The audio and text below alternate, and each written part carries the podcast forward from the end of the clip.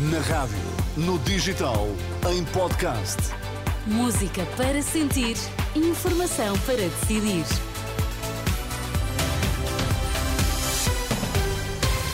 E agora sim, 11 horas certas, 10 nos Açores. Bom dia, Vítor Mesquita. O que é que temos em destaque a esta hora? Bom dia, Teresa. Chefe do Estado-Maior da Armada considera inaceitáveis eventuais protestos de militares. Fernando Medina acredita que PIB pode crescer 1,5% este ano, apesar das previsões pessimistas. Vamos lá, edição das 11 na Renascença.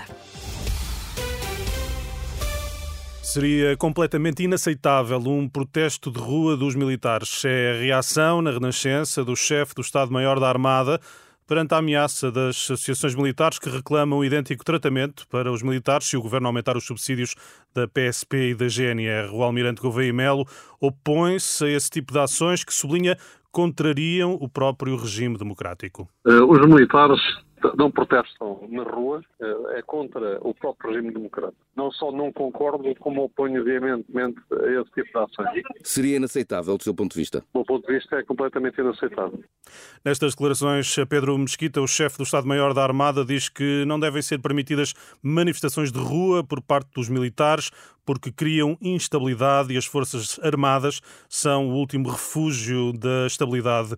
Gouveia Melo sublinha, por outro lado, que a existirem reivindicações, elas devem ser tratadas junto da hierarquia militar. As reivindicações que os militares tenham ou deixam de ter são tratadas através do nível hierárquico nos fóruns apropriados que a democracia tem. Todas as manifestações de rua ou outro género de manifestações que criem instabilidade não devem ser feitas nem permitidas porque os militares são uh, o último refúgio da estabilidade do país. Isto pode ser um sinal de radicalização, de populismo no interior das Forças Armadas? Isso eu já não, não quero comentar.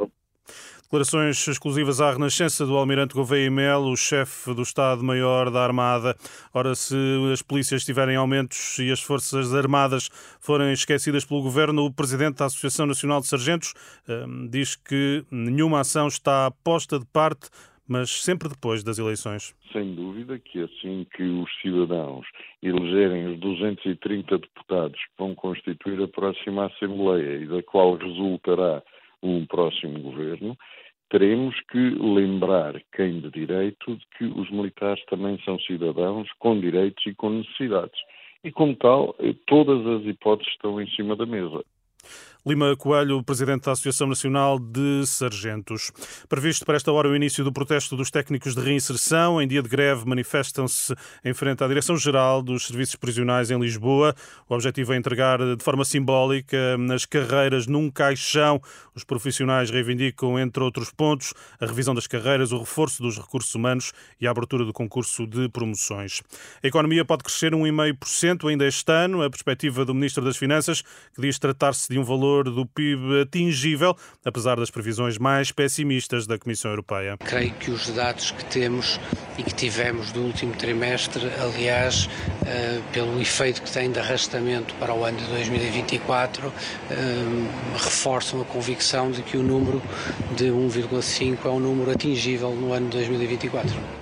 Fernando Medina falava aos jornalistas à chegada à reunião informal dos ministros das Finanças da União, eh, que decorre na Bélgica. É oficial, a União Europeia já fechou o novo pacote de sanções contra a Rússia. O 13º pacote impõe restrições a mais de uma centena de pessoas e 88 organizações, particularmente da área da defesa. O anúncio é feito em comunicado pelo Conselho da União Europeia na véspera de se assinalarem dois anos de guerra na Ucrânia. Obrigada, Vitor Mesquita. Voltamos a ouvir-te ao meio-dia. Já agora deixa-me perguntar-te como é que está o tempo no Porto. Eh, quando cheguei estava algum sol, algumas abertas. Algumas assim. abertas, assim. como Sim. se diz. Muito bem, vamos às temperaturas já a seguir. Até já, Vitor Mesquita.